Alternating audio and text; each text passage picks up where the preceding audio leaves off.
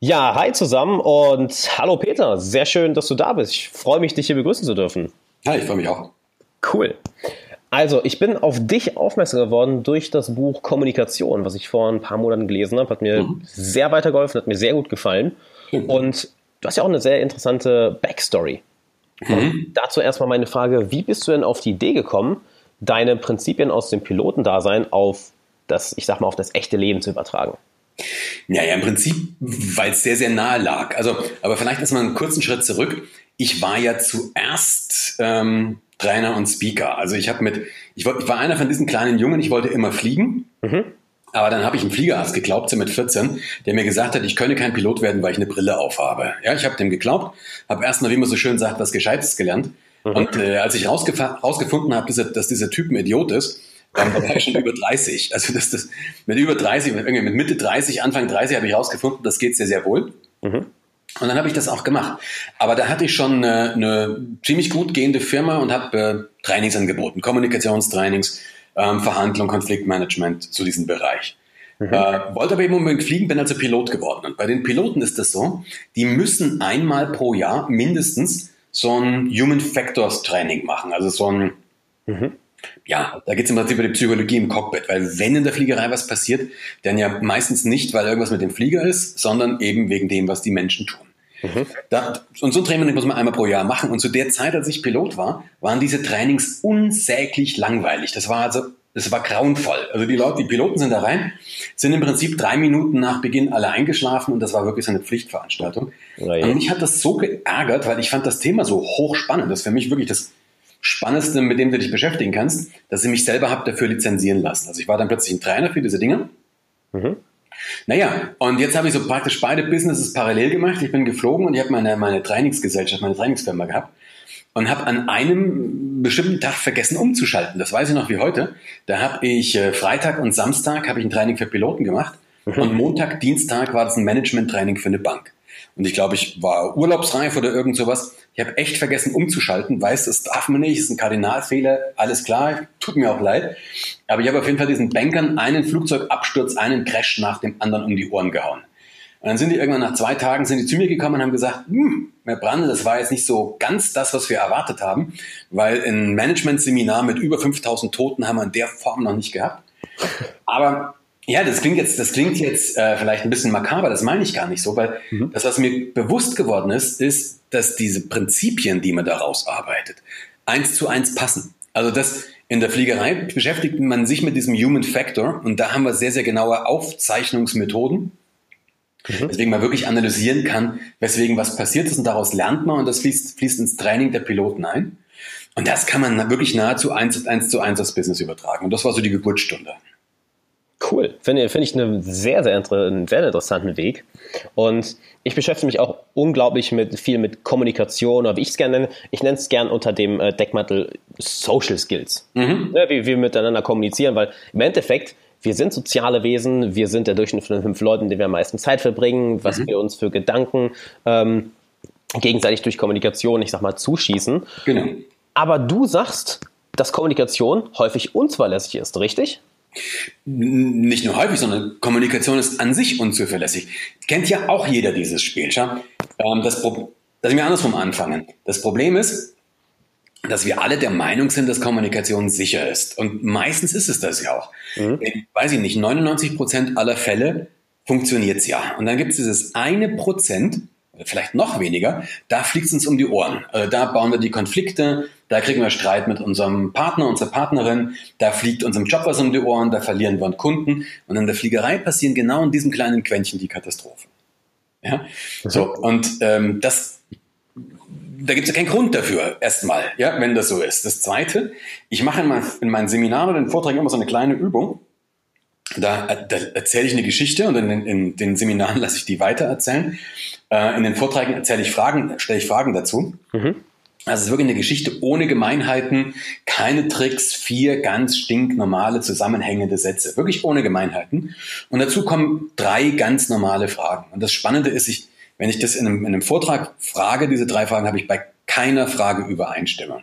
Also ich kann das wirklich, ähm, ich kann das wirklich demonstrieren, wie unzuverlässig Kommunikation ist. Und wenn wir uns wirklich gegenüber, wenn wir uns gegenüber selber mal ehrlich sind, hat das auch wirklich absolut jeder schon mal erlebt. Also, ja. oder? Ich meine, jeder hat schon mal die Situation, wo man dann irgendwann, man, man, tofft, man zofft sich tierisch und dann danach merkt man irgendwann, dass man völlig aneinander vorbeigeht. No, ja, ja, da kann ich Bücher von schreiben, leider. Absolut. Ja. Also, du hast gerade die Übergabe mit den, mit den vier Sätzen und den drei Fragen. Ähm, ist das was, was wir hier im Podcast machen können? Das können wir grundsätzlich im Podcast machen, genau. Du kannst, aber du kannst, was du, du kannst es im Prinzip mit jedem, mit allen vier Sätzen machen. Ja? Du kannst damit, du kannst, du kannst dir irgendeine Zeitschrift nehmen mhm.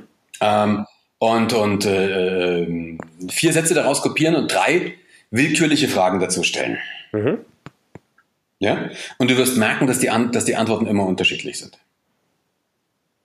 Okay, also wir bräuchten auch jetzt mehr Leute als nur wir beiden, oder, oder wie Wir bräuchten mehr Leute als nur wir beide. Das wäre ein bisschen, das wird es ein bisschen einfacher machen, weil sonst ist es einfach, hast du es richtig oder habe ich es falsch oder wie auch immer. Ähm, sonst müssten wir es weiter erzählen lassen. Mhm. Und das ist ein bisschen, ja, ich, könnte, ich bräuchte natürlich erstmal eine Geschichte. Das hast du mir vorher nicht gesagt, junger Mann. Ähm. weißt du, woran mich das ein bisschen erinnert?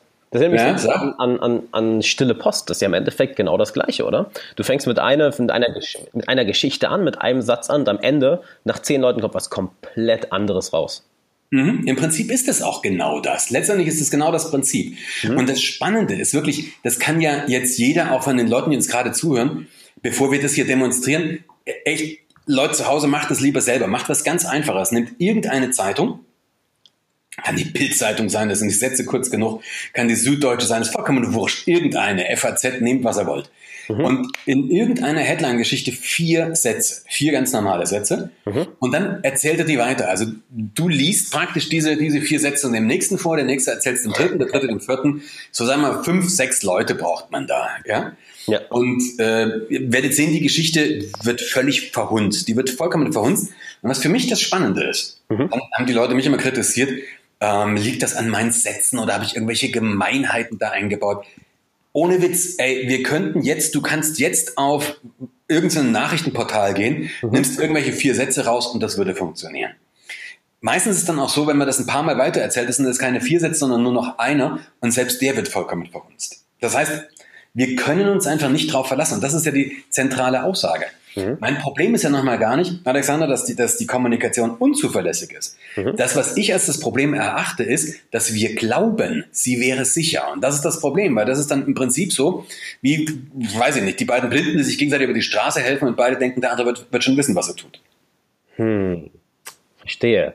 Das heißt, in, in vieler Hinsicht ist, ist eigentlich die Kommunikation zuverlässig, nur es sind halt diese eine Prozent oder vielleicht noch weniger, wo es dann eben zu kritischen Missverständnissen kommt. Naja, ist, in vielen Fällen ist er zuverlässig.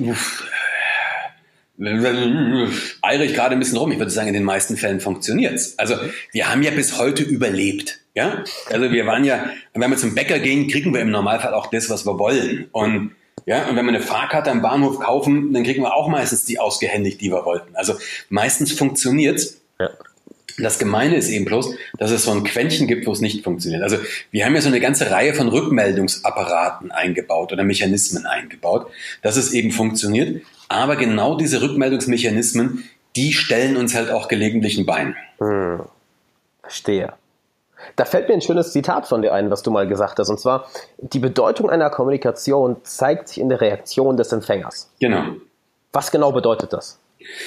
Das bedeutet wieder was ganz Einfaches. Stell dir mal bitte vor, ähm, du gehst jetzt zu jemandem hin und, und willst den wütend machen, ja? Dann müsstest du eine wütende Gesichtsphysiologie sehen. Also, wenn du jemanden wütend machen willst, muss der wütend reagieren. Mhm. Ja? Wenn du den wütend machen willst und der lächelt dich nur an, dann hat es nicht funktioniert.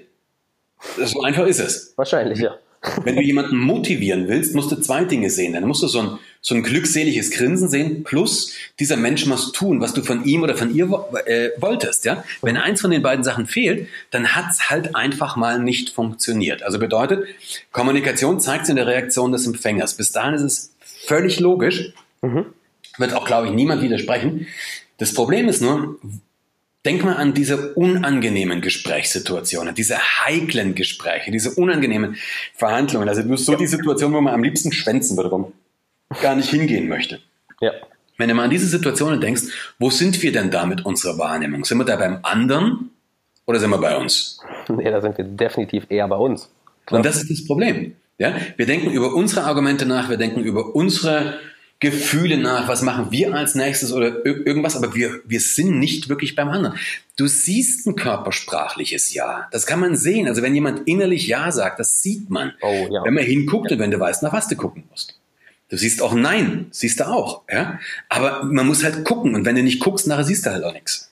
Ja, finde ich ganz interessant, weil ich da genau zustimme gerade. Was passiert automatisch bei mir, wo ich sage, okay, ich achte mal auf die Körpersprache, ich fange sofort mhm. an zu nicken.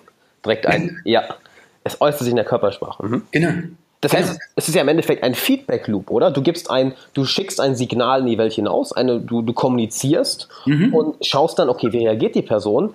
Genau. Und dann heißt ja eigentlich nur, dass, dass wir ähm, dann unsere Kommunikation anpassen müssen, wenn die Reaktion eben nicht der entspricht, die wir haben müssen, haben wollen, absolut, richtig? Absolut. Im Cockpit nennen wir das das Closed Loop Principle, das Prinzip der abgeschlossenen Schleife.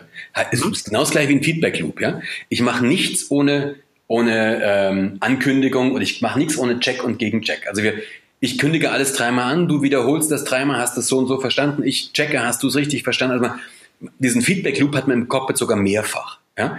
Und ich sage jetzt nicht, dass du wirklich morgens, wenn du irgendwie in der Küche sitzt und deine, deine Freundin schaut dich müde an und du fragst die, du schaust aber fertig aus und die antwortet, Müdigkeit ist checked und confirmed, das ist übertrieben. ich rede jetzt wirklich über die Situation, wo es drauf ankommt. Also du mhm. Entweder wo die Emotionchen so ein bisschen hoch, so ein bisschen hochspielen oder was eben einfach wirklich wichtig ist. Da spricht doch nichts dagegen, einfach mal zu checken, was der andere verstanden hat. Und das Einfachste ist, passt die, die, die Reaktion von dem anderen zu dem, was ich gerade gesagt habe. Das ist eigentlich eine völlig banale Sache, aber irgendwie achtet keiner drauf. Absolut. Dann, dann ist da die Frage, warum sind wir denn gerade in so, das ist ja wie so eine Ironie des Schicksals, genau in der Situation, wo es am meisten drauf ankommt, wo wir eigentlich mit der Aufmerksamkeit beim anderen sein müssten, sind wir bei uns. Äh, warum ist das denn so und was können wir tun, dass, dass wir dann die Aufmerksamkeit von uns wegziehen und auf den anderen setzen? Man könnte jetzt sagen, vielleicht liegt das daran, dass der liebe Gott Zicke gespielt hat. Ich weiß es nicht, keine Ahnung. äh, vielleicht liegt es auch einfach daran, dass es sonst zu einfach wäre. Nee, im Ernst. Was kann man machen? Fakt ist, der erste Punkt, ich muss das zur Kenntnis nehmen. Ich muss es schlicht und einfach zur Kenntnis nehmen, dass es so ist. Punkt. Mhm. Ja? Ich muss aufhören, mir vorzumachen, als würde der andere zwangsläufig mich verstehen. Ja, und da kommt so eine Sätze rein, die dir dann hörst, habe ich dir doch gesagt, das hast du mir aber anders erzählt, darüber haben wir gesprochen und so diese ganzen Punkte. Ja, wie häufig bin ich mir so sicher, dass ich weiß, was der, was, was, was der andere wollte oder sowas. Also der erste zentrale Punkt ist, ich muss mir einfach darüber klar sein, dass es so unzuverlässig ist. Mhm. Das Zweite, ich sollte mir so ein paar Gedanken, es gibt so ein paar Werkzeuge, äh, wenn ich die kenne und wenn ich davon weiß, tue ich mich wesentlich leichter mitzubekommen, wenn die Kommunikation aus dem Ruder läuft. Und diese, diese Werkzeuge haben einmal was damit zu tun, was ich mit, was ich mit dir machen kann. Die haben aber auch was damit zu tun, was ich mit mir machen kann. Also mhm. nochmal, äh, du hast deine Frage war, wie, wie kommen wir da raus? Was kann ich tun? Genau. Erstens wirklich ganz banal, ich muss es mir bewusst machen. Ich muss aufhören, mir was vorzumachen, dass das immer funktionieren würde. Zweitens, äh, ich muss ein paar Werkzeuge anwenden, die, ich, die das Leben einfach leichter machen. Und ein ganz zentrales dafür, da, dabei ist, ich muss aufhören, die Schuldfrage zu stellen. Also es geht gar nicht darum, wer hat jetzt was falsch gesagt oder nicht, sondern hm. es gibt ein paar andere Sachen, die wesentlich effektiver sind. Mhm was für Werkzeuge gibt es da noch? Also ich verstehe jetzt, dass jetzt, dass wir im Prinzip unsere Achtsamkeit erhöhen und unsere Aufmerksamkeit erhöhen und merken, hey, ich bin gerade mit der Aufmerksamkeit bei mir, ich muss die eigentlich auf den anderen setzen. Was, was für Werkzeuge gibt es da noch? Du hast gerade gesagt, okay, äh, gar nicht auf die Schuld fokussieren. Genau. Also es gibt so ein paar ganz banale Geschichten. Also Frage, Punkt, nehmen wir diese beiden Sätze, über die wir jetzt gerade schon mal gesprochen haben. Der erste war ja, Kommunikation ist unzuverlässig. Mhm. Und der zweite Satz, äh, den du genannt hast, das war die Bedeutung der Kommunikation zeigt sich in der Reaktion des Empfängers. Im Prinzip sind die beiden Sätze schon mal das, um was es geht. Also das ist schon mal das Relevante in der Kommunikation. Weil, wenn wir nur, wenn mir nur das bewusst ist, also nur, wenn mir nur wirklich bewusst ist, dass Kommunikation unzuverlässig ist, ja.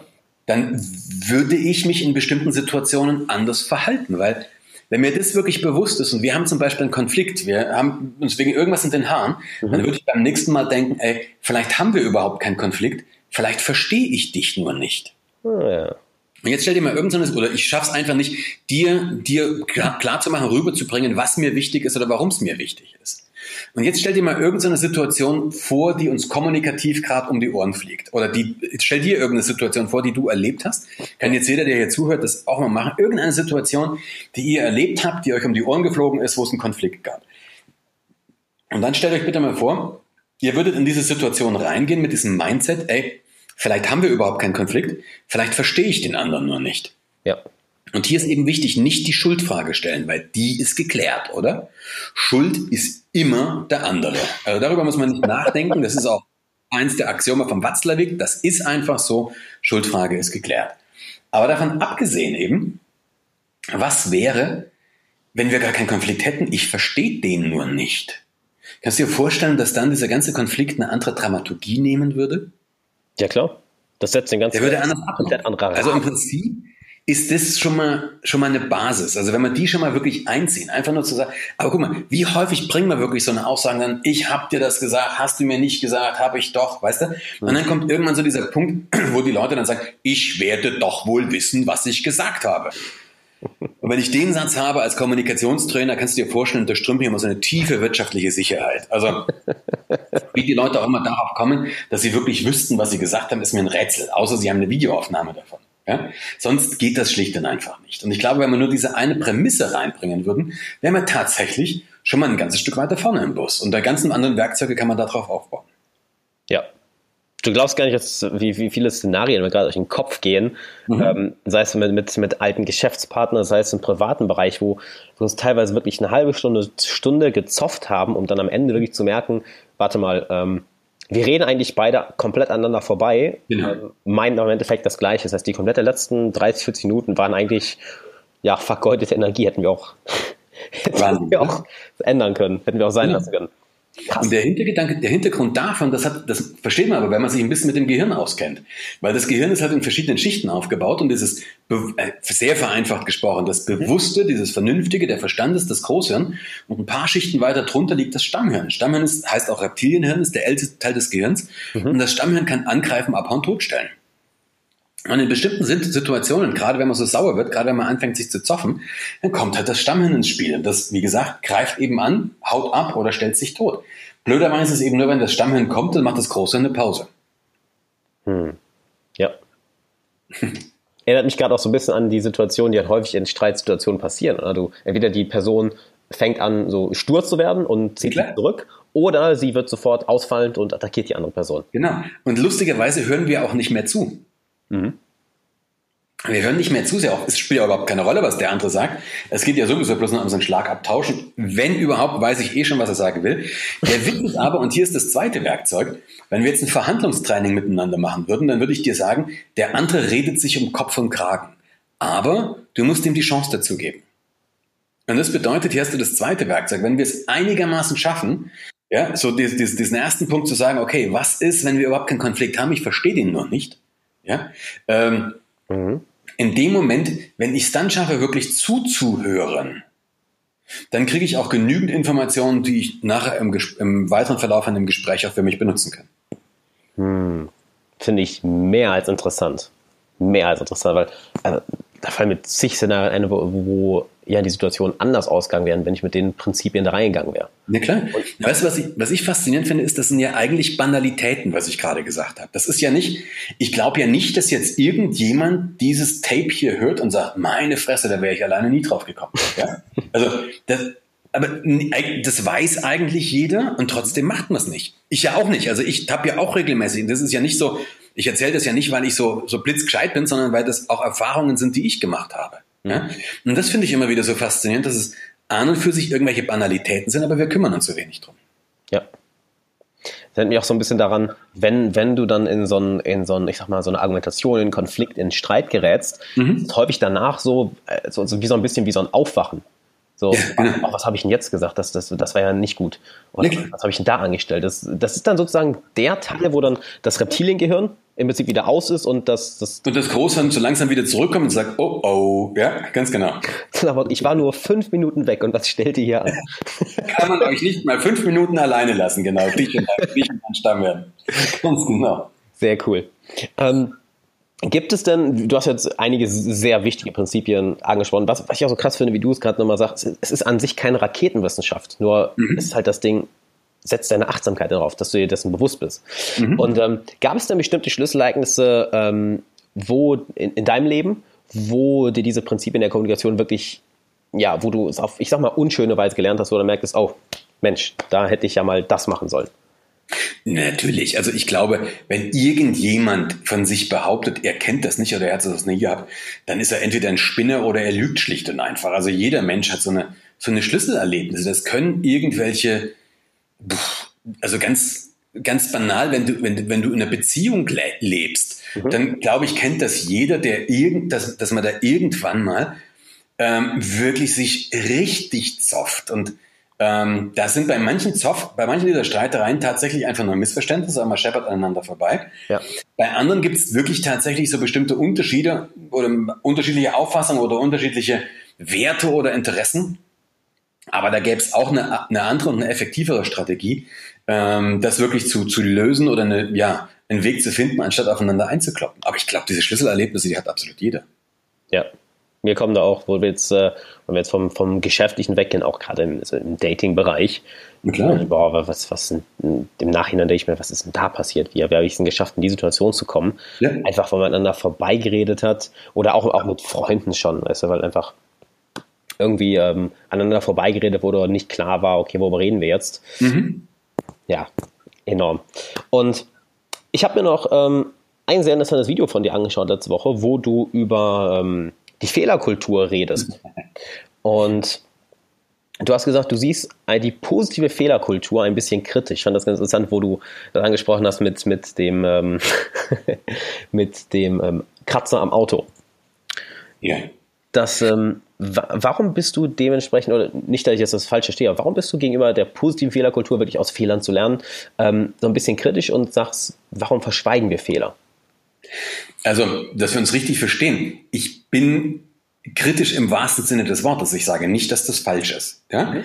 Aber das vielleicht nochmal so vorne weggeschoben. Mhm. Der Knackpunkt für mich ist, der liegt vielleicht auch ein bisschen in meiner Historie. Also wenn, du, wenn du da mal ein bisschen genauer schaust, ich habe ja mal was gelernt, ich habe ja Sozialpädagogik studiert. Also ich bin vom Titel her ein richtiger Sozi, Diplom-Sozialpädagoge. Mhm.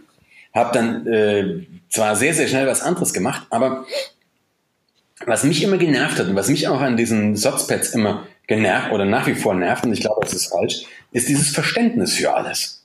Ja? Und so dieses, dieses, dieser Heiligenschein in sich dahinzusetzen, weil ähm, der Knackpunkt ist, wir, stell dir mal vor, es passiert irgendwas, dir fliegt irgendwas um die Ohren mhm. und du musst es ausbaden. Das ist Szenario 1, obwohl du es überhaupt nicht verbockt hast. Also es war nicht dein Fehler, irgendjemand anderes hatte das eingebrockt mhm. und du musst aber jetzt die Scherben zusammenkehren.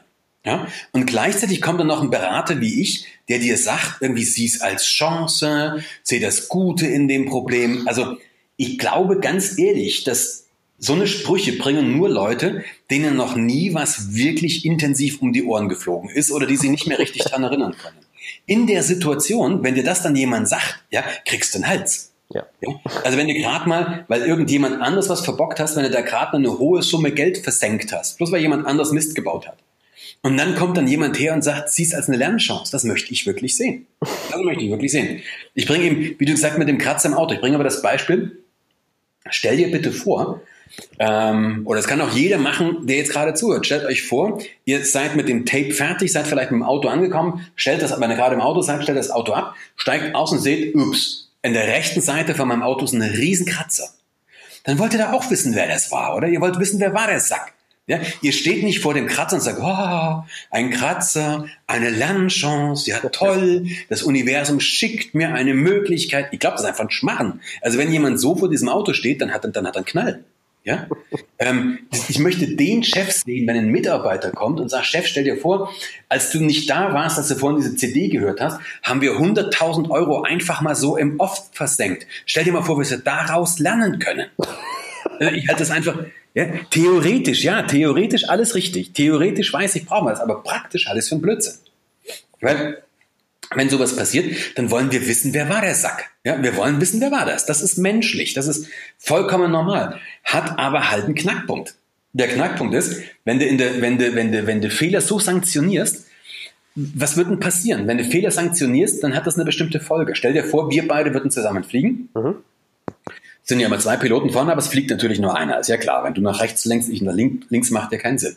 Aber wir fliegen zusammen und wir haben irgendeinen Bock geschossen, wir haben irgendwas richtig versiebt. Also wir haben irgendwas richtig an die Wand gefahren. Mhm. Und wir wissen, wenn das rauskommt, gibt's richtig auf die Mütze, aber wirklich richtig auf die Mütze.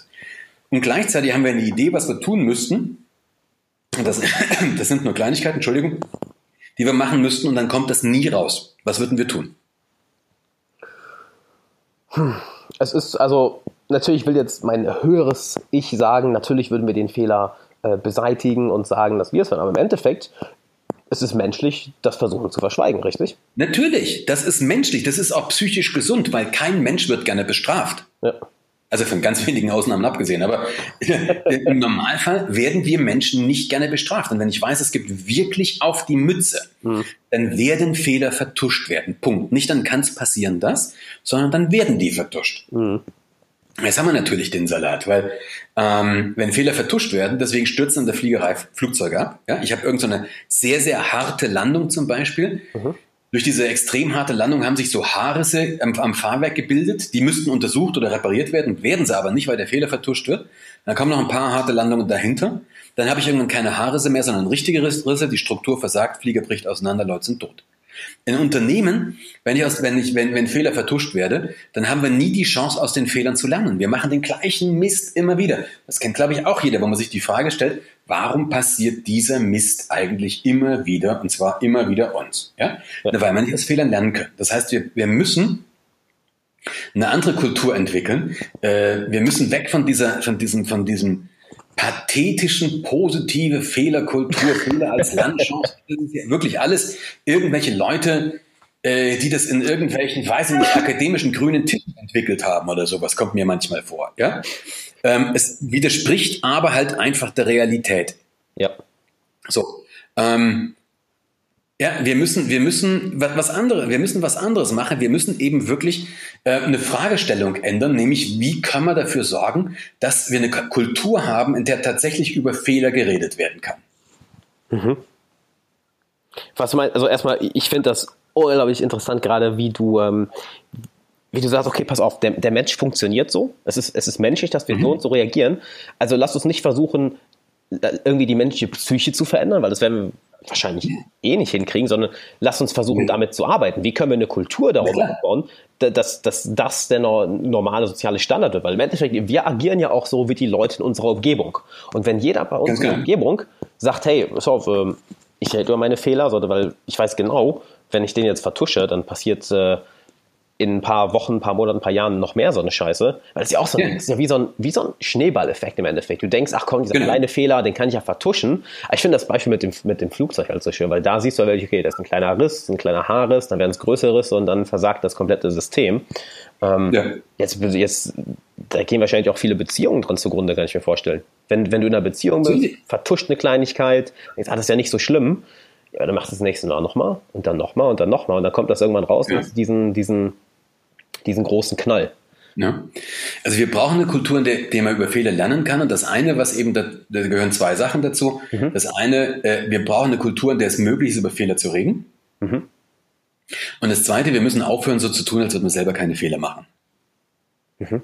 Das ist auch ein Schmarrn. Also wenn ich zum Beispiel mit Piloten Trainings mache, wenn ich so ein Seminar für Piloten mache, dann mache ich häufig eine Übung mit denen, ähm, ich nenne die die Lagerfeuerübung. Die kannst du auch anders nennen, das ist mir wurscht. Mhm. Ja, ähm, aber kannst du dir so vorstellen, wir sitzen so beieinander eben und jeder erzählt den größten Bock, den er innerhalb der letzten zwölf Monate geschossen hat.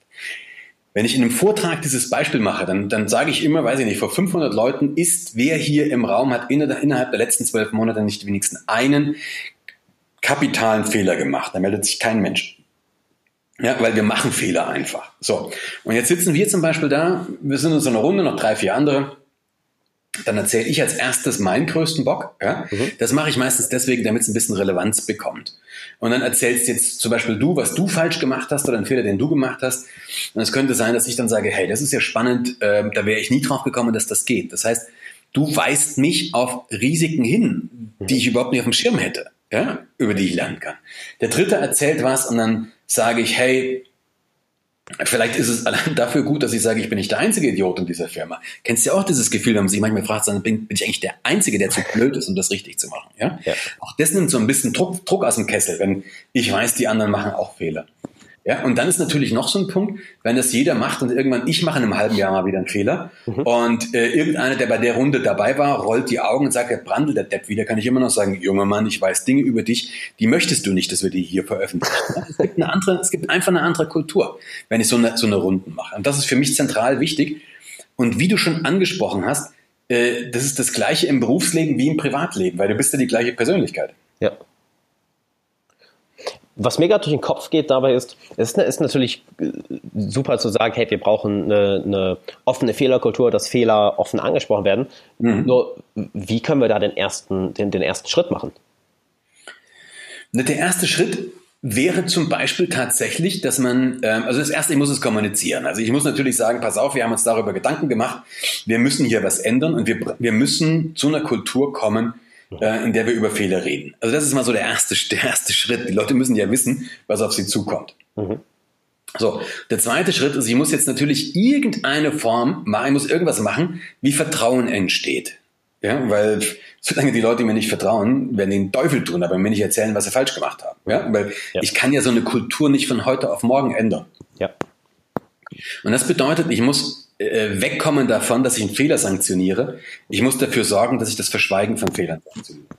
Das bedeutet nicht, dass wenn jemand immer wieder den gleichen Fehler macht, dass ich dann nicht darüber nachdenke, ob dieser Mensch an dieser Position richtig ist. Ja, also wir leben hier nicht in Wolkenkuckucksheim. Und wir leben auch, also ich habe auch nicht, das ist auch kein, kein Menschenbild dahinter, dass ich glaube, dass jeder Mensch absolut alles kann, wenn es ihm sein Chef nur zutraut. Ja? ja. Ähm, da, ein bisschen gesunder Menschenverstand gehört da schon auch dazu. Aber ähm, ich, wenn ich der Meinung bin, dass dieser Mensch grundsätzlich in der Lage ist, äh, diese Themen zu lösen und diese Schwierigkeiten zu, zu diesen Schwierigkeiten zu begegnen, mhm. ähm, dann muss ich dann muss ich alles dafür sorgen, dass so viel Vertrauen entsteht, dass die Leute glauben, dass es, dass, dass die Leute mir einfach glauben, dass es für sie besser ist, ähm, wenn sie den Fehler kommunizieren, als das ein Vertuschen. Mhm finde ich sehr, sehr interessant, vor allem, das, weil du auf, ähm, auf das Vertrauen ähm, zu sprechen kommst. Was mein Gedanke dahinter ist, oder ich frage eher so, was genau ist der psychologische, die psychologische Motivation dahinter, dass wir immer erst Vertrauen brauchen? Ist, ist es eine, eine Sicherheit? Ja, du kannst ja, du kannst ja sowas sind so Grundmotivatoren. Ja, die ganz zentralen Grundmotivatoren beim Menschen sind ja zwei Stück. Das ist Angst und das ist Angst und Freude. Also Pleasure and Pain, Lust und Leid. Ja? Ganz, also ganz sehr, sehr vereinfacht gesprochen. Und wir Menschen, also zumindest wenn wir psychisch gesund sind, tun wir nahezu alles dafür, um Schmerz zu vermeiden mhm. und Freude zu gewinnen. Ja. ja? Klar. Und ähm, wenn ich jetzt natürlich normalerweise davon ausgehe, wenn ich einen Fehler zugebe oder den Fehler, den ich gemacht habe, kommt raus, es gibt auf die Mütze, dann ist das ein unangenehmer Zustand, den versuche ich zu vermeiden. Ja. So. Das heißt, ich habe natürlich eine Angst vor einer negativen Konsequenz. Und was ist das, was das Gegenteil von Angst? Das Gegenteil von Angst ist nicht Mut, das Gegenteil von Angst ist Vertrauen. Mhm. Ja? Also wenn ich, was, wenn ich irgendwas gegen Angst setzen will, dann kann das nur Vertrauen sein. Absolut. Ja. Und das ist nicht nur, nicht nur für die Fehlerkultur, das ist übrigens in, äh, in Unternehmen insgesamt, kann man darüber mal nachdenken, wie groß die Vertrauenskultur eigentlich in einem Unternehmen. Habe ich eine Vertrauens- oder habe ich eine Misstrauenskultur? Aber das ist jetzt nochmal ein anderer Schnack und das bringt uns dann noch weiter weg vom Thema Kommunikation. mhm. ähm, finde ich sehr, mein, mein Kopf ist gerade sehr am Arbeit, finde ich mega interessanter Input. Ähm, erinnert mich gerade auch sehr an, an, an das Buch, ich weiß, die kennst du bestimmt, ähm, Crucial Conversations ich glaube, zu Deutsch mhm. heißt es heikle Gespräche. Der, der sagt ja mhm. auch ganz klar, wenn du, das, das ist ja ähnlich, was du eben gesagt hast, ähm, wenn genaue Situationen, wo es eigentlich am meisten drauf ankommt, versagt meistens unser Großhirn und wir kommen dann in Fight or Flight. Und das eben ausstellt. Er, er sagt, soweit ich weiß, auch ganz klar, hey, was bringt denn Leute dazu, ähm, Fehler anzusprechen oder Kritik zu äußern, ist eben dieses Gefühl einer Sicherheit, dieses Gefühl eines Vertrauens. Hey, hier kann ich mich, hier kann ich mich wirklich öffnen, hier kann ich die Dinge ansprechen, ohne dass ich dafür verurteilt werde. Finde ich genau. unglaublich interessant. Mhm. Aber dafür muss ich halt wirklich, in der, in der Fliegerei haben wir sowas, das nennt sich das Non-Punitive Reporting System. Also ich habe ein System, da können Vorfälle oder Zwischenfälle gemeldet werden, anonym, ohne Sanktionen.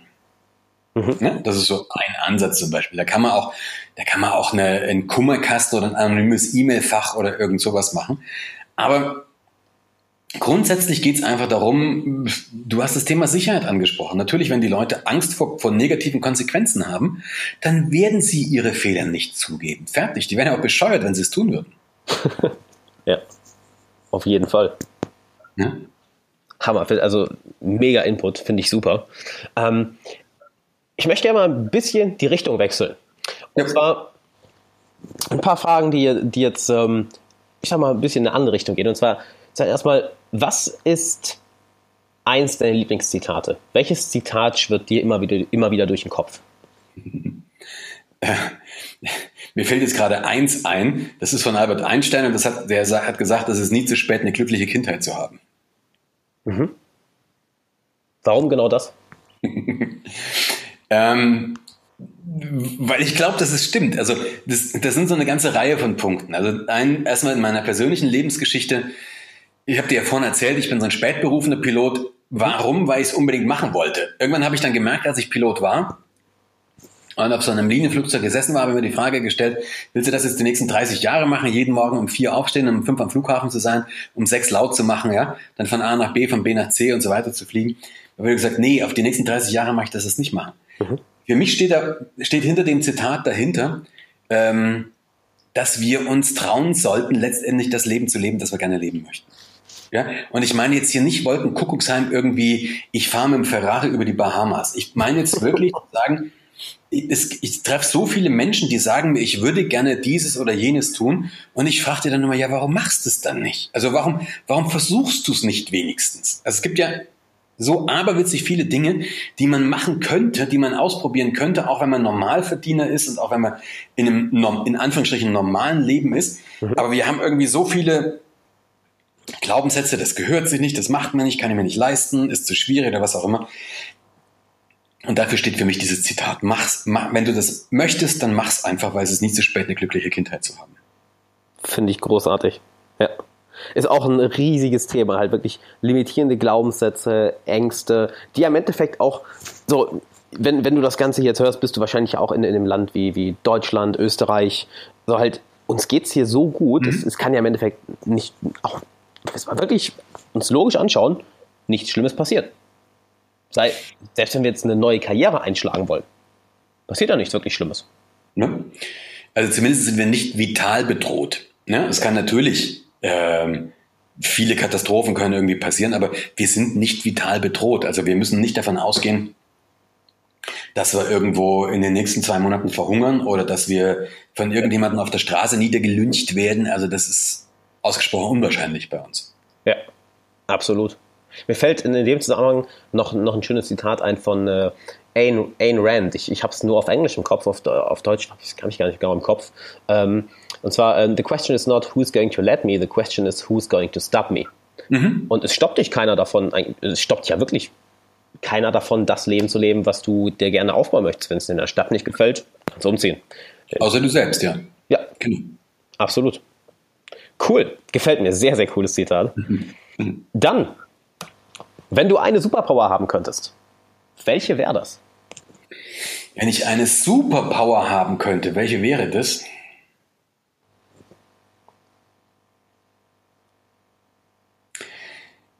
Das ist eine schwere Frage. Also ich glaube, ähm, ich denke jetzt gerade ein bisschen drüber nach. Ich glaube, wenn ich mir wirklich eine aussuchen könnte, dann hätte ich gerne die Superpower, dass ich Menschen zum Lächeln bringen können, äh, können möchte. Und zwar immer, wenn ich das will. Wow. Das ist, eine, das ist eine interessante Superpower. Warum, warum ausgerechnet die? Ja, das war jetzt auch spontan. Du hast mir die Fragen ja vorher nicht geschickt. Das muss ich ja wirklich überlegen, sonst kann man sich ja irgendwas viel Klügeres ausdenken. Das war jetzt meins.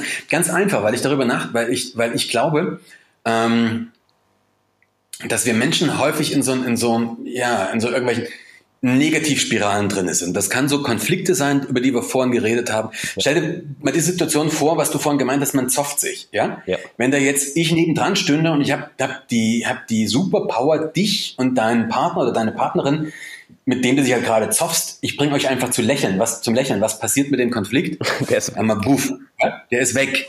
Ähm, Äh, und ihr habt dadurch, glaub, glaube ich, die Chance zumindest wieder, wieder ähm, konstruktiver miteinander umzugehen. Und ich glaube in vielen anderen Situationen auch. Es gibt so viel, so viel Wut und so viel Aggression und so viel, so viel Stammhirn auf der Welt. Und Stammhirn und Lächeln passt halt nicht zusammen. Ja, und ich, also vielleicht ist es ein bisschen naiv, was ich jetzt gerade sage, ein bisschen kindisch, aber war ja auch spontan. Also ich glaube, wenn ich mir wirklich eine Superpower aussuchen könnte, dann fände ich das ziemlich lässig. Und allein die Vorstellung wirklich, ich lebe ja hier in Berlin, mhm. manchmal morgens in den Bus oder die U-Bahn einzusteigen und einfach bling zu machen und alle lächeln, ich finde das Ich finde das überhaupt nicht kindisch, ich finde das total geil. Das macht es ja auch so cool, das, das, das spontan. Ich meine, ist ja, du bist eine einzigartige Persönlichkeit, du hast enorm viel Wissen, du hast, du hast es mega drauf und das ist halt viel cooler, das jetzt so, so, viel interessanter, so viel so spontan, dass dir das in den Kopf kommt. Ist doch viel interessanter, als wenn du jetzt überlegst und da kommt vielleicht raus, ja, fliegen oder äh, was, was gibt es noch für Superkräfte, keine Ahnung.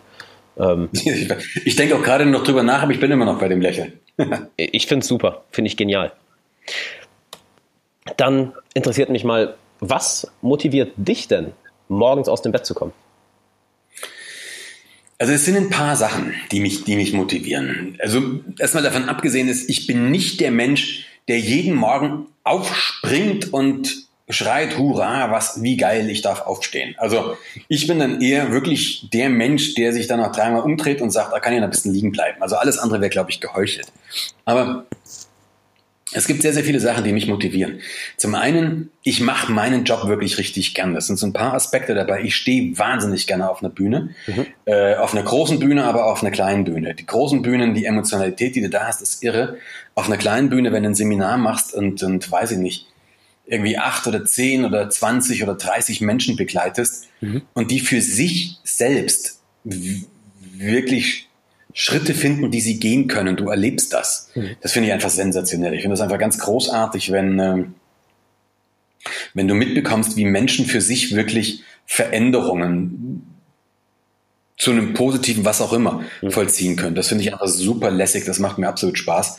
Ähm, und das ist eine, das ist eine coole Geschichte. Ja? Das natürlich nebenbei äh, mag ich das auch noch einigermaßen wirtschaftlich erfolgreich zu sein. Das wäre geheuchelt, wenn ich das nicht wenn ich das jetzt abstreiten würde. Mhm. Äh, aber ich glaube, dass die beiden Sachen auch ein, in, irgendwie Hand in Hand gehen. Ich glaube also tatsächlich, wenn du das machst, was du wirklich machen möchtest und wenn du dir darüber Gedanken machst, was ist denn so dein Teil, wie du irgendwie, weiß ich nicht, so ein bisschen Nutzen stiften kannst oder irgendwie was Sinnvolles tun kannst, ich glaube, dann ist es auch relativ wahrscheinlich, dass du zumindest einen erträglichen wirtschaftlichen Erfolg damit hast. Ja, stimme ich dir voll zu. Finde mhm. find ich, find ich sehr cool. Haben wir auch, auch vor, dem, vor dem Podcast ein bisschen drüber geredet. War, war ja sehr ähnlich. Halt bei mir als Hobby angefangen, äh, als, mhm. aus Spaß und plötzlich kann ich davon leben.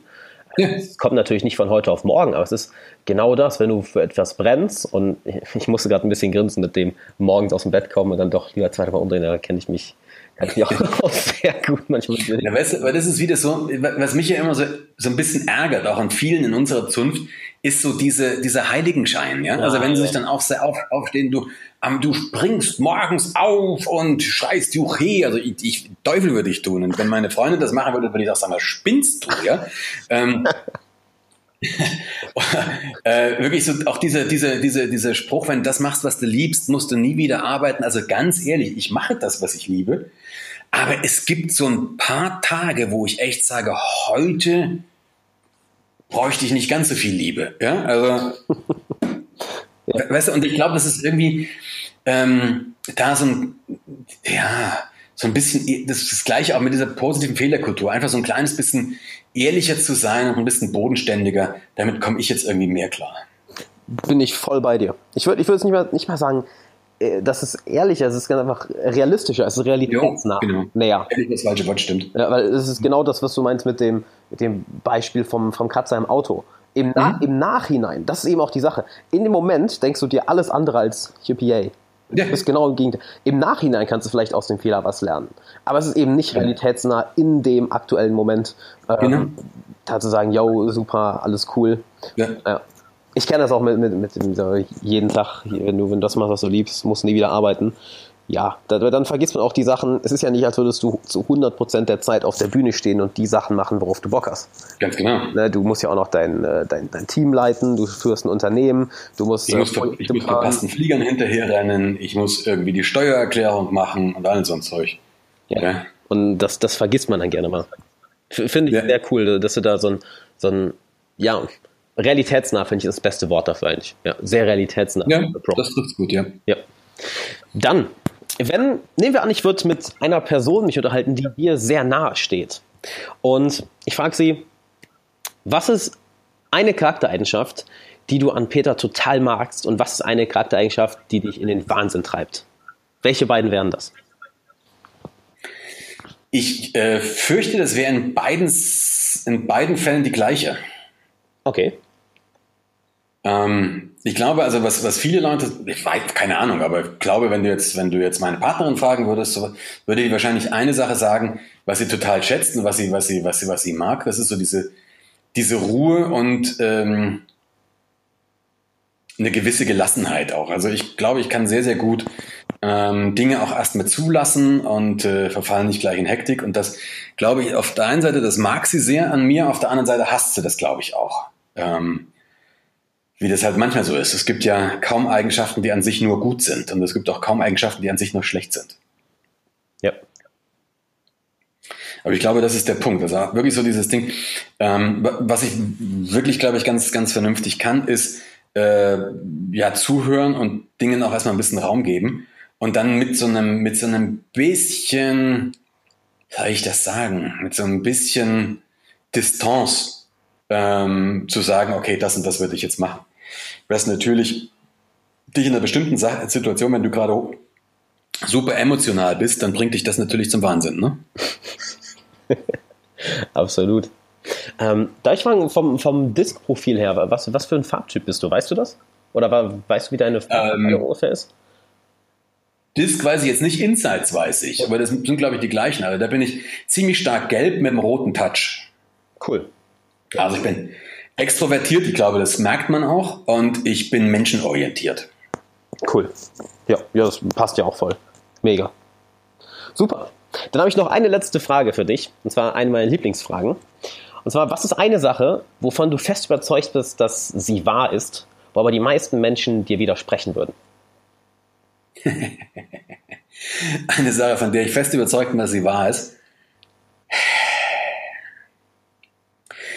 Ähm, vielleicht auch wieder so was ganz, ganz Banales. Ich glaube an das Gute im Menschen. Also ich glaube tatsächlich an sowas. Erstens an das Gute im Menschen. Zweitens glaube ich daran, dass irgendwie wir auch eine Chance haben, dass tatsächlich alles gut wird. Mhm. Klingt vielleicht wieder ein bisschen, bisschen kindisch, aber ich glaube tatsächlich daran, dass Menschen an sich gut sind. Ich habe zum Beispiel so einen Spruch, ähm, den bringe ich immer, wenn, wenn, wenn wir, wenn ich Menschen in Konflikten begleite, also, oder wenn ich die da berate oder wenn ich Konfliktmanagement-Training mache, mhm. ähm, da fragen die, aber was, was mache ich denn mit denen, die so und so auf mich zukommen, die so und so mit diesen, mit diesen Menschen, da gibt's immer den Kollegen XY, wenn ich den schon sehe, dann kann ich ausrasten, weißt du, so die ganzen Beispiele. Und ich habe früher immer so, früher habe ich so eine Postkarte so gehabt, da habe ich gesagt, äh, der andere meint's nicht böse, damit kann ich zwar was anfangen, aber die meisten anderen Menschen nicht. Und irgendwann habe ich das geändert in so einen ganz einfachen Satz, nämlich, den hat mir der Herrgott zum Üben geschickt. Sehr cool. Weißt du, also ich habe tatsächlich so diesen Punkt und den habe ich auch, auch selber. Also ich habe so diese, diese, diese, diese Situation, wenn ich irgendwo bin und ich reg mich einfach über irgendwas auf, das passiert einfach, ja, das passiert wirklich.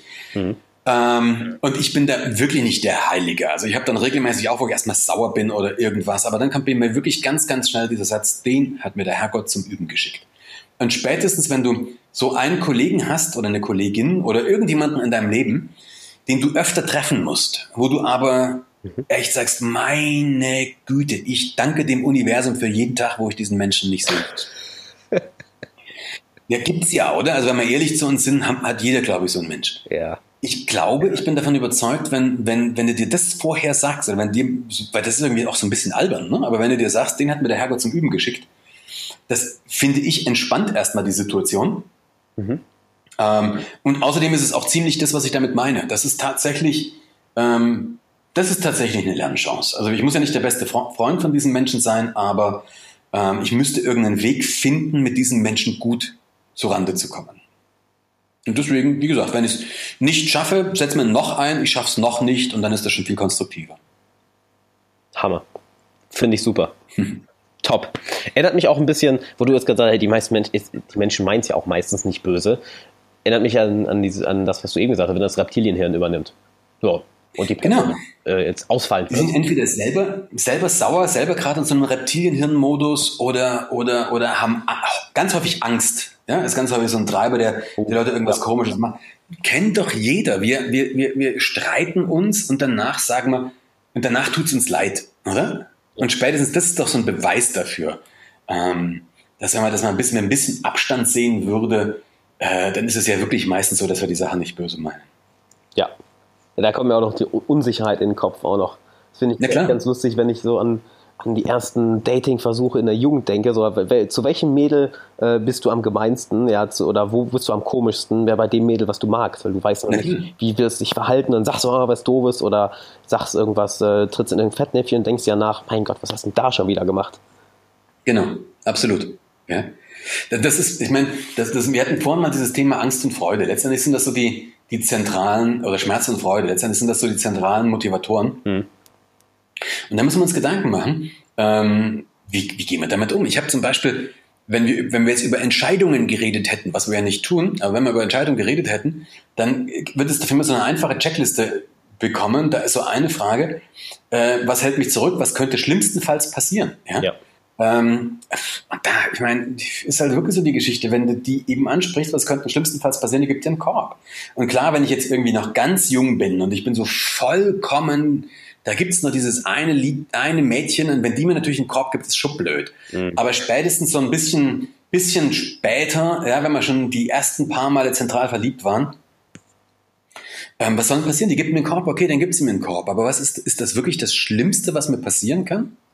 Ja, schlimmer wäre es nicht zu machen und für immer damit ja, genau. äh, ja nicht zu wissen, was hätte sein können. Weil dann hast du es wenigstens probiert. Ja? Ich meine, das ist ja das Schlimmste, was Menschen. Ich meine, es gibt so, ein, so, eine, so eine Australierin, hast du bestimmt schon mal gehört, die heißt Bronnie Ware, die hat ein Buch geschrieben. Der englische Titel ist Regrets on Deathbed. Ich weiß nicht genau, was der deutsche Titel ist, was, was wir Menschen auf dem Sterbebett bereuen. Ja. Und die sagt eben, eine der zentralen Dinge, die wir auf dem Sterbebett oder was wir Menschen auf dem Sterbebett bereuen, das sind nicht unsere Fehler. Das ist das, was wir nicht versucht haben. Ja. Finde ich, ist ein großartiges Abschlusswort. Großartiges Abschlusswort. Peter, hey, danke, dass du da warst. War ja mal eine Hammer-Unterhaltung. Hammer. Also enorm viel Value, enorm viel Wissen. Danke, dass du das mit uns geteilt hast. Und jetzt noch für alle, die, die mehr von dir wissen wollen. Wo können Leute mehr von dir finden? Wo kann man dich antreffen? Ja, wo können Leute mehr von dir finden? Also, es gibt ein paar ganz einfache Möglichkeiten. Das eine sind natürlich die Bücher, die kann man in jedem Buchladen oder, oder auch im Internet sich anschauen.